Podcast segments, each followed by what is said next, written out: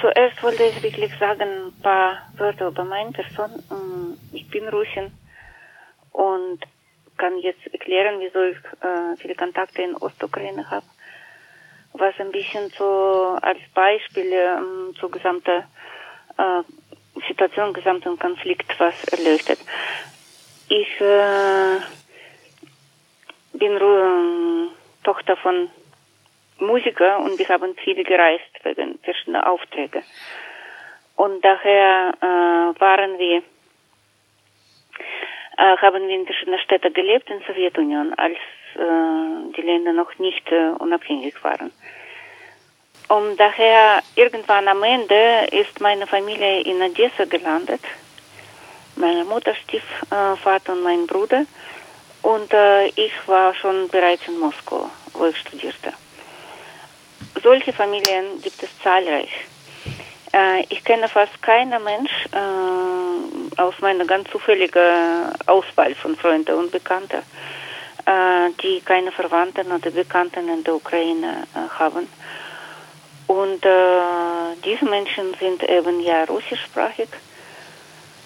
Und entsprechend der immer noch existierenden russischen Propaganda, und diese Propaganda gibt es immer noch seit 2014, äh, das, was jetzt passiert, äh, wurde gedacht, um äh, diese Menschen zu schützen von äh, Nationalismus von äh, Ukraine. Und deshalb will ich ein paar Wörter äh, jetzt erzählen, um die Realität dieser russischsprachigen Menschen zu erzählen. Ähm, okay, erstes Beispiel ist zum Beispiel meine Freundin aus Kiew. Äh, die lebt da, ihre Familie ist aus St. Petersburg. Ursprünglich eine äh, intellektuelle Familie, die ich immer begeistert habe. Äh, die lebt da schon seit ihrer Kindheit. In dem Sinne, sie fühlt sich absolut als Ukrainerin. Äh, die hat russische Sprache unterrichtet, äh, das war ihr Beruf in der Schule. Die äh, spricht aber natürlich flüssig äh, Ukrainisch und sieht da natürlich als ein Mensch, der Sprach, Sprachen liebt, kein Problem. Trotzdem in Alltagskommunikation und so weiter, das ist eine russische Familie, mit, russischsprachige Familie. Die, mh, ihr älterer Sohn war bei Maidan aktiv, äh, natürlich auf der Seite der Revolution. Und äh, wurde von einem äh, Sniper, äh, Scharfschütze ge äh, getroffen im, äh, in der Hüfte zum Glück, äh, obwohl er äh, bei Rotem Kreuz war. Und war Rote Kreuz Brigaden waren ganz klar zu, zu sehen. Und ähm, jetzt ist er, im, er arbeitet im Ausland in Afrika, aber äh, sein kleiner Bruder, der Sohn von meiner Freundin, ist in Bürgerwehr. Ähm, wenn ich mit ihr spreche, ich spreche äh, normalerweise zweimal, wir haben gesprochen, die war in U-Bahn. Mhm. Und nicht, weil sie viel äh, unterwegs ist in der Stadt, sondern weil da ist jetzt es heißt Bombshelter auf Deutsch. Ja, so wie, wie, wie ein Bunker zum äh, Schutz, zum Unterstand ja, werden genau, das ist in U-Bahn. U-Bahn fährt übrigens auch. Ich habe sie gefragt, wieso sie nicht flieht, weil sie persönlich kann, ja okay, ich muss dazu sagen, alle, mindestens spreche ich jetzt erstmal für diese Familie, die haben äh, keine Zweifel, auf welche Seite sie sind. Ja, das ist, die sind sehr, mh, mm, sehr mutig äh, und sehr mh, mm, sehr, sogar würde ich sagen, optimistisch gestimmt, obwohl es Kiew ist, das jetzt am meisten getroffen ist. Und ähm, äh, natürlich äh, sehen sie die russische Militär als Okkupanten und äh, das, was passiert als Bürgerkrieg, wo sie teilnehmen. Und es gibt keine andere Wahl. Ich versuche sie zu überzeugen, dass sie, sie, sie mindestens persönlich und ihre kleinere Mädchen können da gar nichts machen. Die hat gesagt, sie kann nicht weg, weil ähm, sie war schon immer so eine Umwelt- und äh, Tierschutzaktivistin und ähm, ihre neue Beschäftigung, neuer Beruf war ein kleiner Tier- und Schmetterlingabteilung hm. in der Ukraine so und die kann das nicht lassen. Die kann die Tiere nicht lassen. Ein Teil von Tieren sind auch bei ihr zu Hause und die kann sie nicht lassen. Äh, dann äh, soll ich dir weiter erzählen über Odessa? Äh, ja, bitte. Okay, in Odessa ist mein Bruder. Der ist Arzt. Seine Frau ist auch äh, Ärztin. Die arbeiten in äh, medizinischen Brigaden für externe äh, Reagierung und Hilfe. Äh, pro Tag kann so eine Brigade 50 Menschen retten. Er und seine Frau sind in zwei verschiedenen äh, Autos. Äh, Im Auto ist ein Arzt, die ältere Krankenschwester, zwei andere Krankenschwestern und noch ein Helfer. Äh, der ist äh, Leiter von dieser Brigaden mm, und äh, die fahren jetzt praktisch jede Nacht aus oder sind in der Bereitschaft. Genauso wie tagsüber. Ähm, wir haben mit ihm verabredet, dass er jeden Vormittag SMS schickt, dass ich weiß, dass alles gut ist. Und ich bekomme SMS äh, in der Art wie die Nacht war ruhig, es waren nur einige Explosionen und Schüsse. Äh, heute hat er geschrieben, mh, mm, dass heute mussten sie in diese Bunker gehen, weil heute dreimal Luftattacken waren. Er hat mir gestern ein äh, Gedicht geschickt, und der ist jetzt sehr populär, ist verbunden mit diesem berühmten äh, Kriegsschiff von Russland. Ich hoffe, jeder kennt schon. Военный корабль «Одинахуй», das heißt russische Kriegsschiff Fakov. Da in diesem Gedicht äh, sagt man, dass selbst die Enkelkinder äh, werden mh, mm, jeden Russen zum Teufel schicken, ja. Ich wiederhole, wir sind Russen. Mein Bruder ist Russe. Er war nie im Leben ein äh, Nationalist, war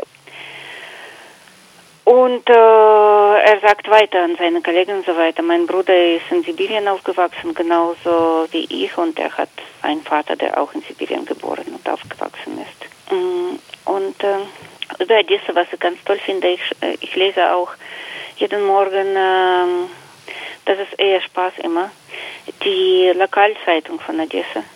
Hm. Äh, die heißt Dumske. Ähm, und äh, das eigentlich, ich habe Odessa noch nie so geliebt wie jetzt. Es ist eine tolle Stadt, aber jetzt habe ich es richtig geschätzt. Weil ähm, das ist eine ähm, sehr normale, wie kann man sagen, unglaublich normaler Diskurs äh, in dieser Zeitung. Ja. Mhm.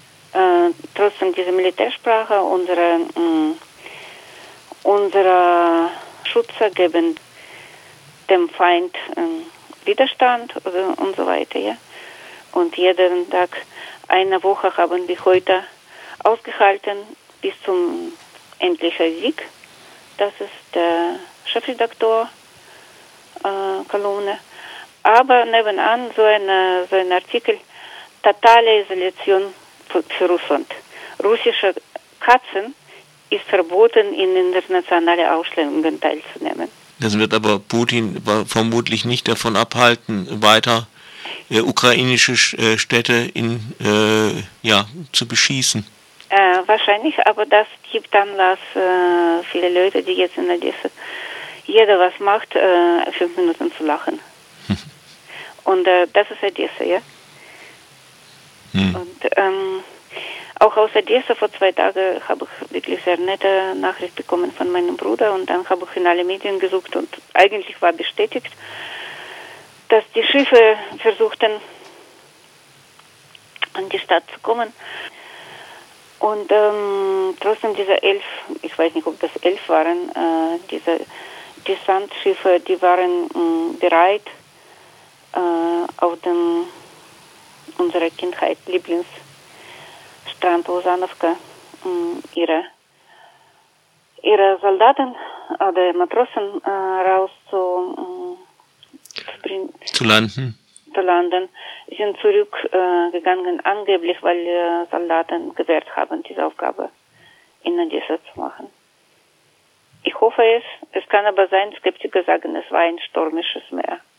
Wahrscheinlich beides, weil wie die Russen mit ihren Soldaten umgehen, das lese ich in, in andere russische Sourcen.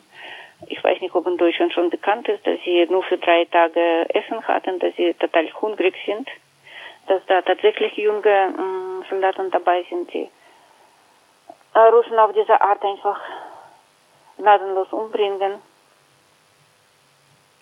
Das alles gäbe es zu überlegen, diejenigen von der linken Szene. Ich, ich hoffe, wir haben diese Zuhörer nicht mehr, aber falls diejenigen von der linken Szene die Ukraine immer noch faschistisch nehmen. Wer ist hier faschistisch? Ja, also, Meine, inklusive zu eigenen Soldaten. Es ist ja schon manchmal ein bisschen auffallend, die, äh, die gleiche Wortwahl, also die jetzt äh, Putin benutzt oder was in den Medien steht, das ist ja auch, ich kann, es gibt ja eine, eine, eine antimilitaristische Initiative in Tübingen, die das breit und von über diese Kriegshysterie des Westens geschrieben hat, genau äh, wie in Putins Medien. Äh, ich habe das auch mit noch einem Absicht äh, erzählt. Äh, was ich tatsächlich nicht mag, äh, egal in welcher Situation, sei es Covid oder Krieg, äh, diese klagerische tränende Beiträge oder so. Ich hoffe, es klang, nie, klang nicht äh, ähm, klägerisch, es wäre Erniedrigung für die Leute, die jetzt sehr mutig äh, da sind, wo sie denken, sie da sein sollen mit ihrer Menschen, mit ihrer Stadt. Aber ich habe das auch erzählt für diejenigen Zuhörer, die, ähm, die ähm, jetzt über Krieg reden. Das machen sehr viele sehr gern, menschlich verständlich. Ähm, wobei ich wäre, ich glaube, sehr viele Menschen, die betroffen sind, wären wirklich sehr froh, wenn man das weniger gemacht hat. Wenn man weniger über Krieg geredet hat, mit seinen Theorien, Gedanken, Nachrichten, Internetmoms und so weiter und viel mehr gespendet, Flüchtlinge geholfen hätte und dann wahrscheinlich auch äh, eigene Regierung, wenn es noch nötig ist, aufgerufen hätte, äh, die, das Land so, so, so es geht zu schützen, Russland so, soweit es geht zu stoppen. Und äh, wir haben Humor, ja, viele von uns aber es ist sehr schmerzhaft, äh, wenn es von anderen kommt, äh, Taktlosigkeit, äh, Abwesen von Empathie, falsche Aussage. Ich kenne das ganz gut als Russin auch. Ich weiß nicht, was zu sagen. Ich versuche, Klappe zu halten und ich ähm, habe jetzt gesprochen, nur um die Ukraine, über die ich gesprochen habe, Stimme zu geben. Es sind tausend und tausend äh, Migranten hier aus der Ukraine. Die jüdische Gemeinde ist wahrscheinlich 70 Prozent Ukraine. Bitte euch als Linke, als Menschen, als Freiburger äh, um Empathie und äh, äh, ja, irgendwann, du, du Jan war in einer Initiative, die heißt Respektwort, ja. Die Wörter haben Kraft. Und es kann sein, dass so ein Wort, äh, das du jetzt erzählt hast, ja, diese, diese wahrscheinlich mit guter Absicht äh, von linker Szene gesagte Sachen, äh, kann so ein, für so ein Mensch ein letzter Tropfen sein. Weil hier fühlt er sich sicher das Einzige, was man jetzt hat, diese ruhige Freiburg, das mehr oder weniger ohne was zu tun als Friedensterritorium dasteht.